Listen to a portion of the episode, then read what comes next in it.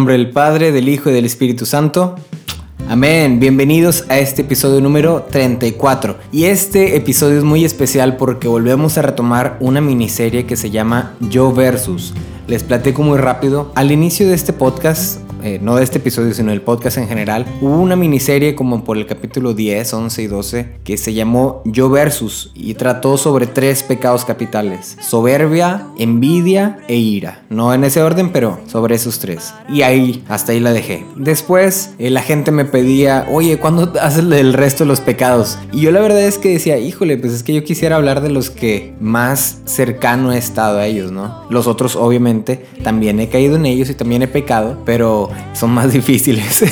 Pero bueno, vamos a empezar eh, otra vez a retomar esta miniserie Yo Versus. Espero que te guste. Eh, si, si quieres, al terminar este episodio, bueno, puedes a lo mejor también aprovechar y escuchar el 10, 11 y 12 que son esta serie de Yo Versus empieza con la ira, la envidia y termina con la soberbia. En este caso, pues como ya lo viste en el título, vamos a hablar de la pereza. Y antes de iniciar con el tema, vamos a hacer la clásica anécdota que ya tenía varios episodio sin contar una anécdota tal cual eh, que me haya sucedido a mí y que haya sido tan trágica o chistosa. Y esta verdaderamente que sí fue muy trágica y muy chistosa también. Ahí te va. Resulta que Precisamente que un episodio antes de cuando inicié por primera vez la serie de Yo Versus, o sea, en el 9, que fue con Gabriel Echel, ese fin de semana que me tocó conocerlo y platicar con él, pasó algo bien curioso porque mi carro estaba repleto de hormigas por dentro. ¿Cómo llegué a que mi carro estuviera repleto de hormigas? Pues como un mes antes de eso, yo había ido a casa de mis sobrinas y mi sobrino y estacioné mi carro debajo de un árbol. Pero en mi carro, pues como cualquier carro, coche de hombre soltero, pues hay basura, hay galletas, hay envolturas, hay botes de agua, de café, bueno, ya sabrás, ¿no? Entonces yo tenía la verdad un mugrerito, pero lo dejé debajo de, de la sombrita, ahí debajo del árbol y no me percaté que en el suelo acababan de podar el árbol y había muchas ramas secas con un chorro de hojas, pero mucho, mucho. Yo me metí a casa de mi primo, estuve ahí varios días. Cuando volví a tomar el carro, pues hace cuenta que por dentro estaba repleto de hormigas, pero las pequeñas, las que no pican así de que con veneno, sino que pues nada más son bien fastidiosas porque salen por todos lados y nada más dan cosquillas, pero no te hace nada en realidad. Pero se siente bien extraño que ahí las ves y de repente ya la traes en el brazo, en el hombro.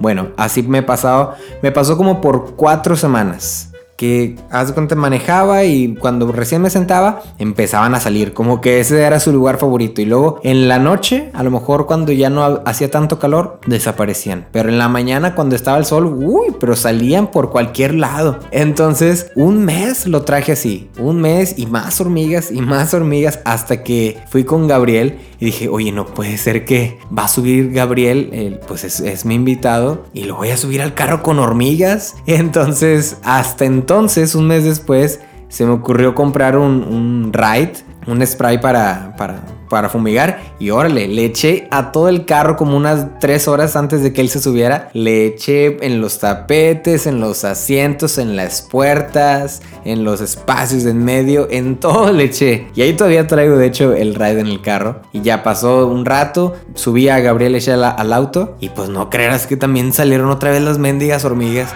Chihuahua, o sea si hubiera hecho esto en el tiempo correcto, nada hubiera sucedido. Es más, no solamente si hubiera fumigado del tiempo correcto, si hubiera tirado las envolturas en el momento en el que terminé o en el momento en el que tuve una chance, nada de esto hubiera sucedido. Pero ¿qué pasó? Pues la pereza. Medio flojera, decía, no, más de rato, no, el fin de semana limpio el carro, no, el próximo fin de semana, no, es que va a llover, no, es que el otro, no, ahí los pones en una bolsita. Y se me fue pasando el tiempo, una, dos, tres, cuatro semanas, el carro sucio, lleno de hormigas, y pues sucedió la tragedia, ¿no? Pues precisamente eso es lo que vamos a hablar, de la pereza. Pero vamos a ver primero qué es la pereza. La pereza muchos lo pudieran relacionar con la flojera, y es verdad. Hace mucho tiempo antes de que le dijeran pereza también le decían otra palabra que es asidia, que es la palabra así como más con raíz, con etimología que significa sin cuidado o calidad. Entonces vemos que la pereza es la asidia y este es como que no tiene cuidado ni calidad o que no tiene preocupación y ya lo vamos relacionando, ah, pues sí es cierto, el, cuando uno es flojo pues no tiene cuidado de su persona porque no quiere hacer las cosas, no tiene calidad en las cosas, etc. Estos episodios de Yo Versus los he estado basando mucho en un libro que es de Santo Tomás de Aquino que se llama Suma Teológica y habla precisamente de los pecados. Santo Tomás de Aquino, la verdad, era un cerebrito y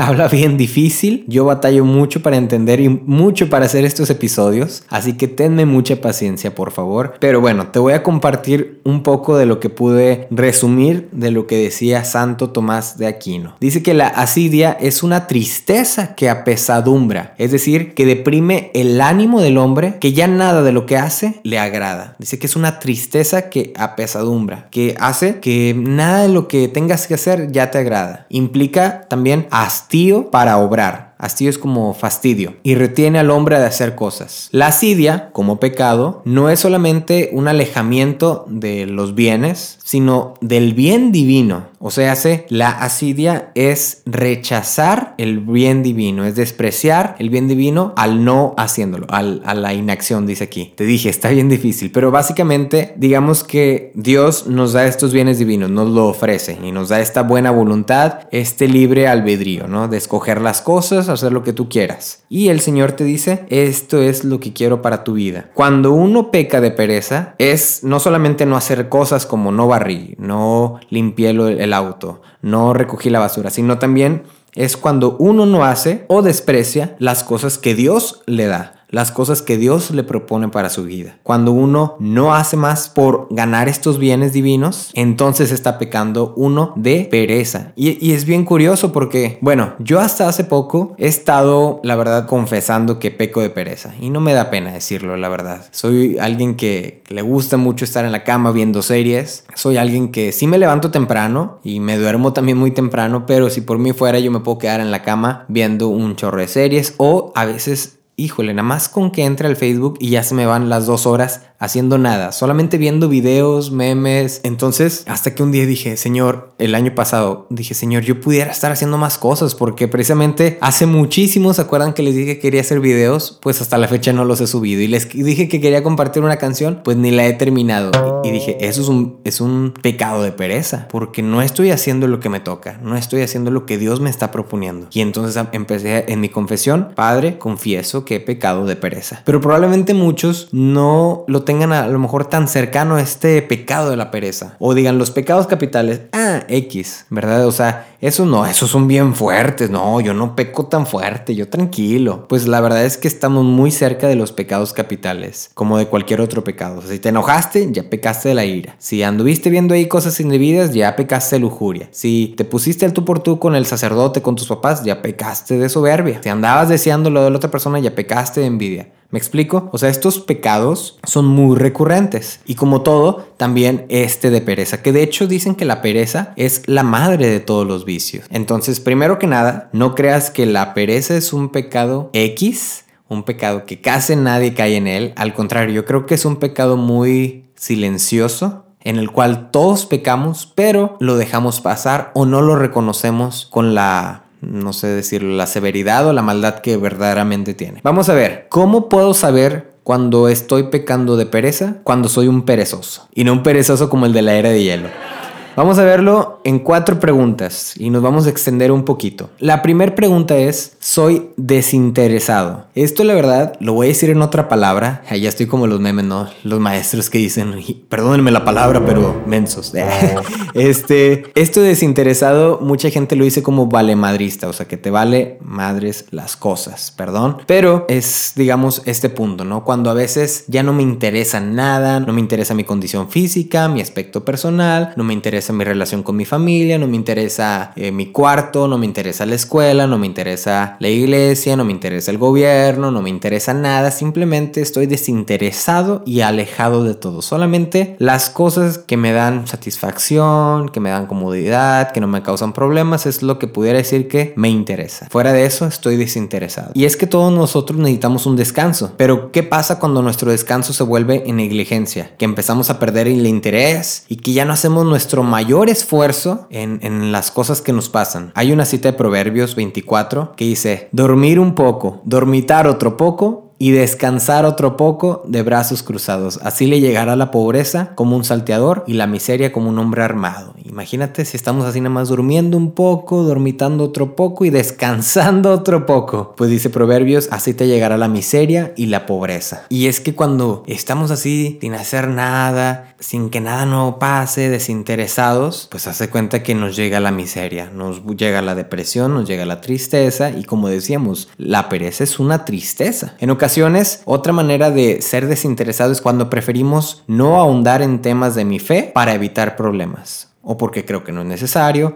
o simplemente porque me gusta cómo estoy ahora y soy desinteresado en la búsqueda de la verdad. Eso es pecar de pereza. Por ejemplo, hay lo que le dicen católicos light y católicos radicales. ¿No? Eh, los light se supone que son los que solamente van a misa los domingos y que van en las fiestas y que se dicen católicos pero no profundizan en su fe y los radicales pues se supone que son los que están ahí echándole ganas. Bueno, yo no quiero hacer distinción de grupos ni nada, pero sí te podría decir que si tú te consideras un católico, pero no ahondes en tu fe, no lees la palabra, no vas a misa entre semana, no quieres rezar, no te importa la oración, no te importa el catecismo, no te importa las nuevas cosas que van saliendo, no te integras a un grupo, no prestas su servicio a la comunidad, no haces obras de caridad, no nada, simplemente te quedas y te conformas con, ah, pues soy católico y voy a misa con mis papás. O, ah, sí, pues voy al grupo y ya, ahí estoy, cumplo. Pues entonces eso es pecar de pereza. Y no porque no vayas, o sea, porque que digas, ay, no quiero ir. No, el hecho de que vayas, pero que no estés dando tu 100% es pecar de pereza, porque estás rechazando los bienes divinos, porque estás rechazando la búsqueda de la verdad. ¿Y quién es la verdad? Pues Jesús dice, yo soy la verdad,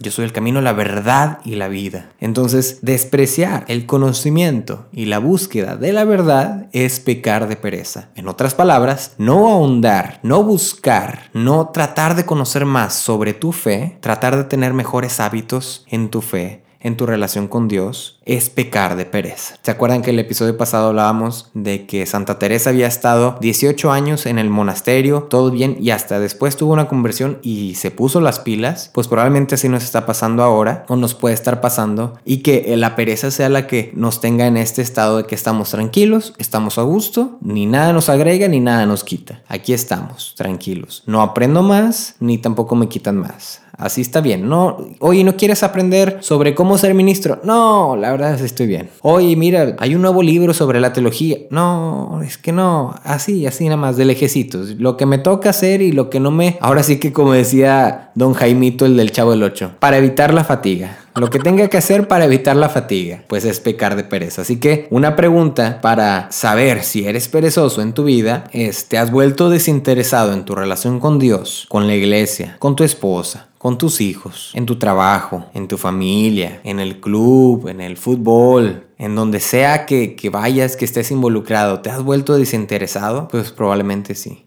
Y acuérdate esto, despreciando los bienes divinos. Segunda pregunta para poder como reconocer o diagnosticar si estás pecando de pereza. No estoy dispuesto a actuar. Y aquí viene una palabra muy difícil, a ver si me sale. Es una pregunta. He iniciado a procrastinar. Esa palabra está bien difícil. Procrastinar es dejar las cosas para más tarde, aplazarlas. Por ejemplo, que tengo que lavar el coche. Ah, si lo tengo, son las 11 de la mañana, no, lo lavo a las 12. Y llegan las 12, ay, es que tengo que mandar una tarea, lo lavo a la una y media. Y llega a la una y media, ay, es que ya es la hora de la comida. No, hombre, lo lavo después de la comida. Y llega la hora después de la comida, ay, es que me dio el mal del puerco, me voy a dormir un rato. Y después de la siesta, ay, es que sabes que tengo que hacer ejercicio. Y tengo que cenar y ya llegó la noche y no lo hice. Eso es procrastinar, procrastinación. Si no estoy dispuesto a actuar, no puedo esperar que mis tareas o mis pendientes que tengo que hacer se completen por sí solos. La procrastinación es una tentación para todos nosotros, todos. Y a veces las tareas son muy, muy abrumadoras que las vamos poniendo a un lado, como te decía, que llega el momento en el que ya es casi imposible terminarlas a tiempo. ¿Y cuántas veces no nos pasó de niños o de adolescentes o de jóvenes que la tarea hasta el último minuto, mamá, necesito una cartulina y es domingo a las once y media de la noche. ¿Dónde vamos a conseguir una cartulina a estas horas? Pues eso es procrastinar. Cuando hacemos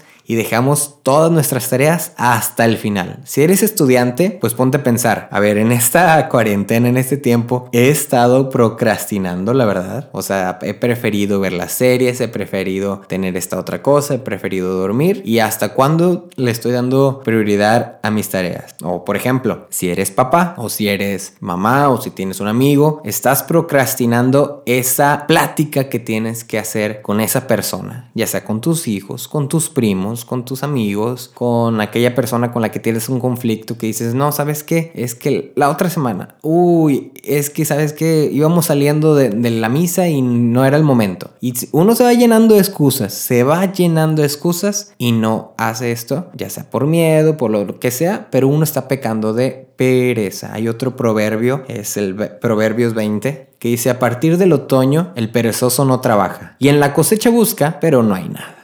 O sea, hace que no busques lo que no trabajaste. No trates de cosechar lo que no sembraste. Si en el otoño tú no hiciste nada, pues cuando venga la cosecha no vas a recibir nada. Por ende, si tú dejaste todo hasta el final, si tú no trabajaste por algo, pues no vas a recibir eso. No lo vas a recibir. Porque la pereza estuvo ahí como tu mejor amiga. Tercer pregunta. ¿Hago las cosas a medias? soy mediocre y en este punto yo creo que me voy a extender porque sí está largo, porque a veces tenemos muchas cosas que hacer y de tal manera que no hacemos todo con excelencia, porque nuestras prioridades se pierden e invertimos más tiempo y energía en nuestro trabajo o en otra cosa que con Dios o nuestra familia. Muchos problemas de mediocridad no es por flojera en sí, porque a veces sí tenemos muchas cosas que hacer y uno no puede decir, no, pues he estado flojo, porque no, o sea, el día lo hemos tenido atareados, sino que no sabemos ordenar nuestras prioridades. Aguas, ¿cuáles son tus prioridades? ¿Tienes una lista de tus prioridades? Y una prioridad, obviamente, es qué es más importante en este momento. Una vez tuve una charla con mis papás sobre porque ellos me pedían, oye Jorge, que esto y que el otro. Les decía, es que esta es mi prioridad. Por ejemplo, es un viernes, tengo que llegar a tal lugar, tengo que hacer esta cosa y esta es mi prioridad. Decía, mi familia en este momento, en hoy viernes, mi familia está, digamos, en el lugar número 4. No porque no los quiera, no porque no los ame, sino porque ahorita mi prioridad es llegar y completar o llegar y cantar esta misa o llegar a hacer esto. En mi lista de prioridades, primero ahorita está la misa y luego,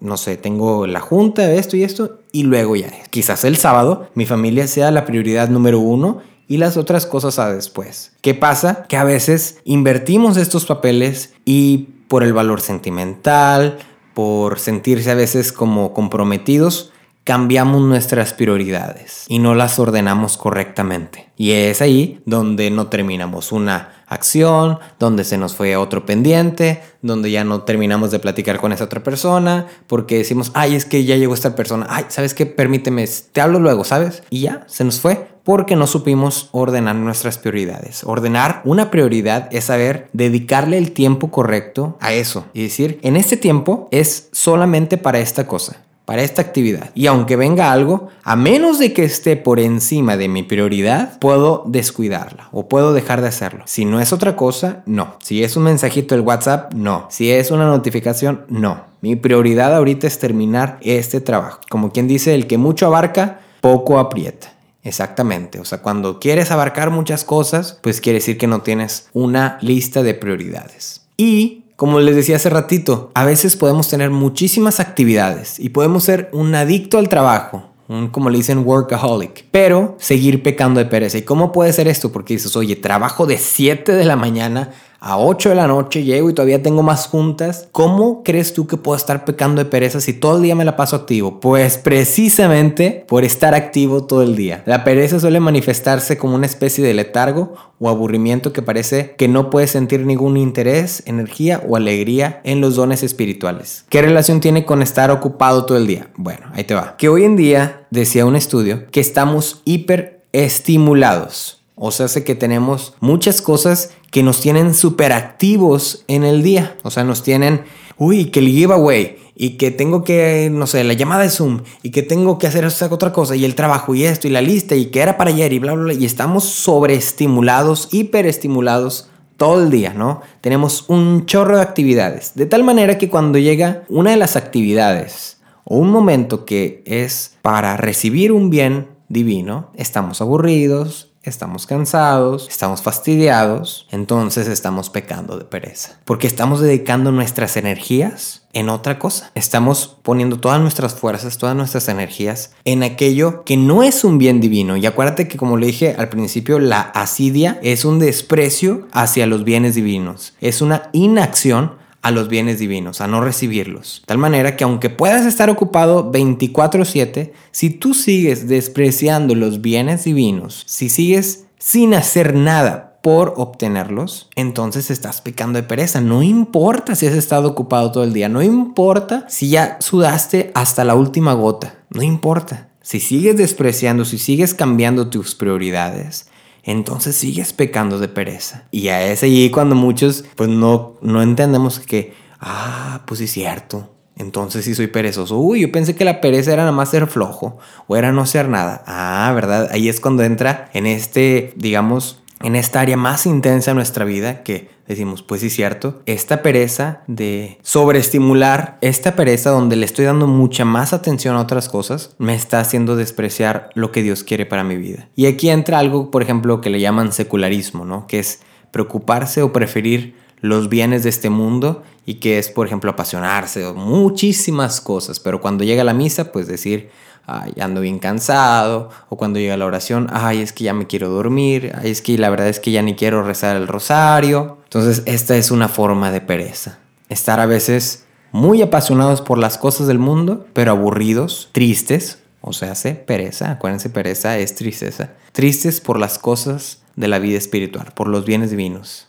Entonces, aquí entra también la pregunta, ¿a qué le estoy dedicando mi tiempo actualmente? ¿Cuál es mi lista de prioridades? Alguna vez escuché que solamente puedes tener cinco prioridades. Uy, pues ¿cuáles son mis cinco prioridades en este momento? A lo mejor mañana van a ser otras, pero en este momento ¿cuáles son mis cinco prioridades? Entonces esa pregunta yo creo que queda bien para diagnosticar si alguno está pecando de pereza. Y la última pregunta es, ¿me siento desanimado cuando vienen problemas? La vida, como ya lo sabemos, está llena de problemas, de dificultades, de niños y de hombres que se les olvida bajar los dulces del carro y se les llenan de hormigas. La vida está llena de problemas. Incluso hace dos días caí en un pozo y se rompió algo donde va el aceite en mi carro. Y se rompió con una forma de corazón. Me dio mucha risa eso, pero, o sea, cuando menos lo pienses, no había sacado mi carro en muchísimo tiempo y de repente lo saco, caí en un pozo y ya, se rompió y quién sabe qué cosa. Y como lo seguí manejando dos minutos más, a lo mejor va a estar desvielado y bueno, ya sabrás. El punto es que, aunque nosotros estemos en cuarentena, los problemas no paran. Aunque tú pares, aunque tú digas, sabes que no voy a hacer nada, me voy a quedar aquí quieto en mi cama, en mi cuarto sin salir, los problemas van a seguir. Esos no paran. Incluso Dios dijo que la vida no iba a ser sencilla, que no iba a ser sin problemas. Él prometió que iba a estar con nosotros. Él no prometió que nos iba a dar una vida sin problemas. Aquí lo que pasa es que a veces en estas situaciones difíciles entra el desánimo. Y es, es una realidad que tenemos que confrontar, que a veces cuando tenemos estos problemas nos paralizamos y ya no queremos hacer nada, ya no queremos ni luchar, ya no queremos nada, decimos, ay, no, preferimos entrar en depresión o ponernos a llorar. Aquí lo importante es saber resolver estos problemas o, aunque no se puedan resolver en el momento, entrarle, intentar lo mínimo a resolverlo, echarle ganas, como dice mi obispo, echarle ganas, vamos a echarle ganas a estos problemas. De,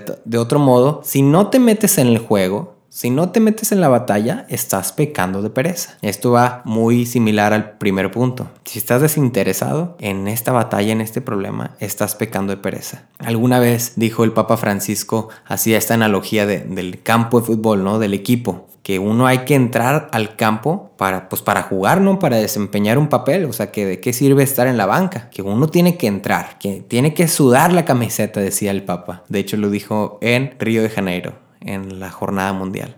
Y yo lo escuché porque yo fui. Decía eso, o sea, tienes que entrar a jugar, o sea, no te puedes quedar mirando como un espectador. Y muchos de nosotros a veces nos gusta esa parte, estar simplemente espectadores. Porque si no pierdo, ni gano. Simplemente estoy donde estoy y no me afecta nada. No, sabes que yo no quiero entrarle ese problema. No, no, ya sí déjalo por la paz, ya ni modo, ya sí, no, ya, ya, así mejor. No, al contrario. Cuando vengan estos problemas, cuando vengan esas dificultades, hay que entrarle con ganas. Hay que intentarlo. Hay que caerse. Hay que batallar. Porque si uno no decide, si uno no le entra, es pecar de pereza. Es despreciar los bienes divinos, porque quién sabe cuántas cosas el Señor te puede regalar en ese camino. ¿Quién, sabes, quién sabe cuánto te puede regalar el Señor si aceptas tomar esa cruz de ese momento, de esa fase que estás pasando, esa etapa. Si tú la aceptaras, el Señor a lo mejor te regala el don de la paciencia y te regala esto y ándale, porque aguantaste y porque supiste escuchar, ándale, y te va todos estos dones, todos estos bienes divinos. Pero si uno dice, ¿sabes qué? Mejor no, así.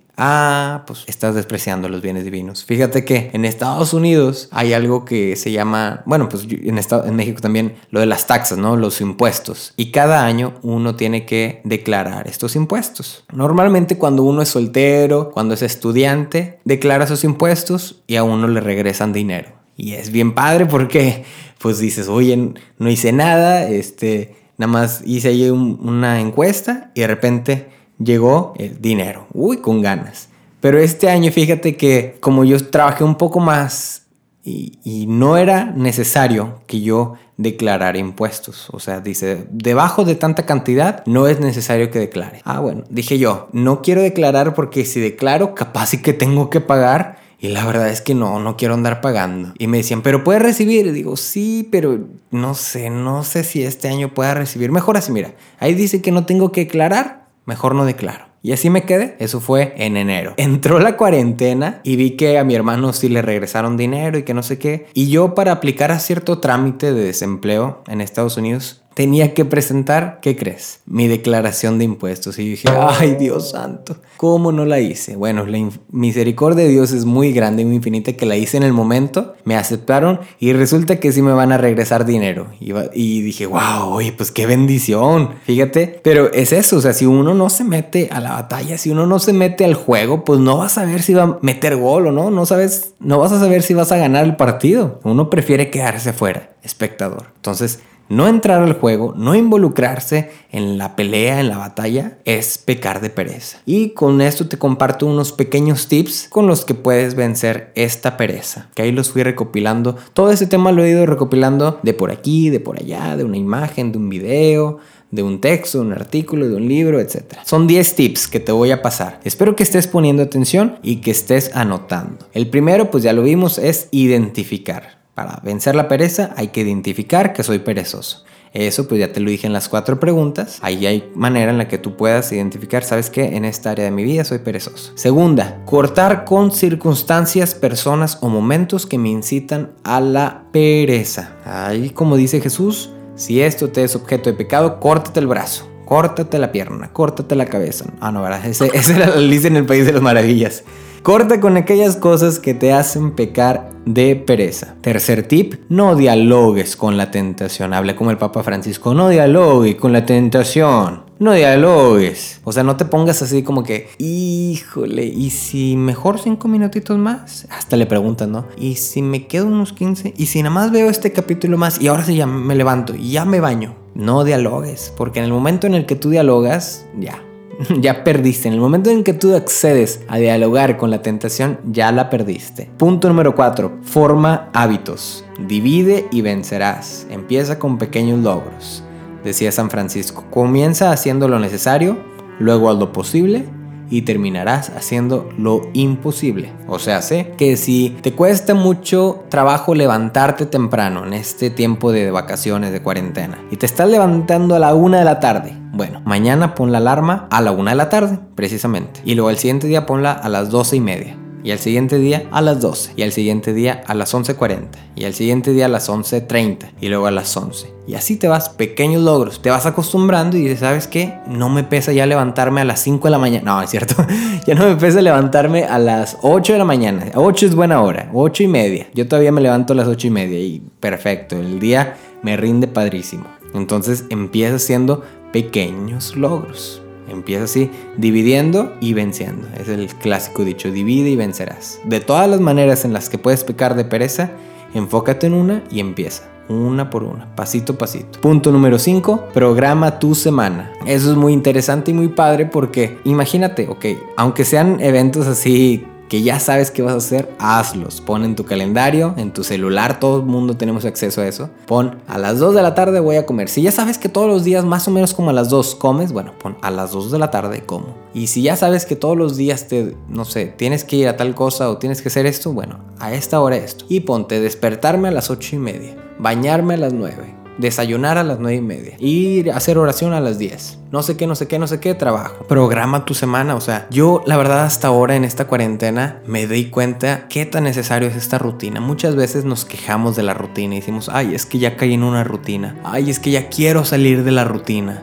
Yo la verdad es que ahora, y yo creo que muchos, extrañaba la rutina. La verdad. ¿Por qué? Porque la rutina me mantiene despierto. La rutina me mantiene activo. La rutina me mantiene en movimiento, me mantiene estable. Entonces, punto número 5, programa tu semana. Haz tu rutina, aunque estés en cuarentena, aunque ya casi la vamos a acabar, como quiera prográmala, porque luego ya empiezan las vacaciones y va a ser igual. Número 6. Busca inspiraciones, algo que te inspire a hacer las cosas. Por ejemplo, que si vas a lavar los platos, bueno, ¿sabes qué? Ya sé, voy a escuchar el podcast de Jorge Ochoa mientras lavo los platos, así ya me inspiro. Así ya sé que quiero ir a lavar los platos porque voy a escuchar el podcast. No, capaz si lo dejas de escuchar, ¿verdad? Pero bueno, es busca inspiraciones que te ayuden a cumplir estas metas, estos logros. Punto número 7. Piensa en todas las cualidades que tienes, en todo lo que el Señor te ha regalado, en todos los talentos y di, ay Señor, ¿cómo pudiera hacerle para ponerlos en práctica hoy? ¿Cómo pudiera hacerle para mejorar el día de hoy? Ya hemos platicado de los talentos